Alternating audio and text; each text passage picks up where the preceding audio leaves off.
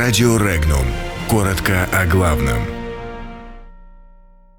Чем грозит дефолт на Украине и почему взбунтовалась Одесса? США готовы к новым переговорам с КНДР. Что ждет Украину при дефолте? В России отменяют внутрисетевой роуминг. В Одессе взбунтовались заключенные. В Хакасии чиновник напал на корреспондента.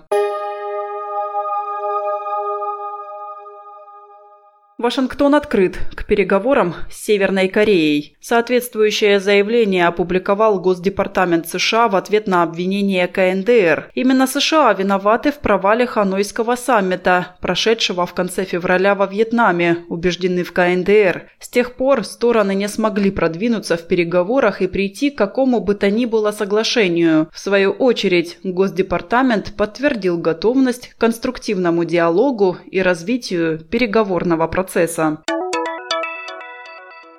Украина полностью убила свою экономику и находится в безнадежной долговой яме, заявил депутат Верховной Рады Вадим Рабинович. Таким образом, он прокомментировал предложение бизнесмена Игоря Коломойского президенту страны Владимиру Зеленскому объявить в стране дефолт, чтобы не выплачивать долг Международному валютному фонду. Рабинович добавил, что при дефолте курс национальной валюты будет как минимум 200 гривен за доллар, а население Украины полностью обнищает нищает, после чего страна начнет подниматься с нуля.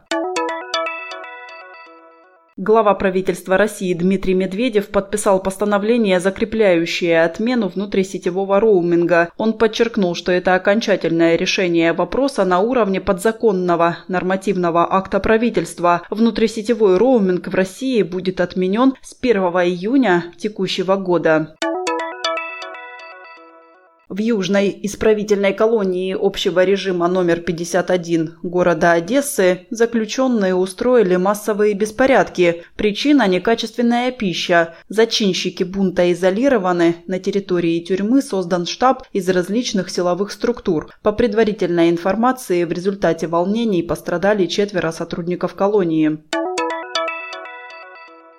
Хакасии скандал, связанный с нападением главы Ширинского района Сергея Зайцева на журналиста, вылился в уголовное дело по факту воспрепятствования законной профессиональной деятельности журналиста. Попытка записать интервью с главой Ширинского района успехом не увенчалась. Чиновник, находясь в своем рабочем кабинете, толкнул корреспондента руками и, схватив за одежду, повалил на пол, причинив потерпевшему физическую боль.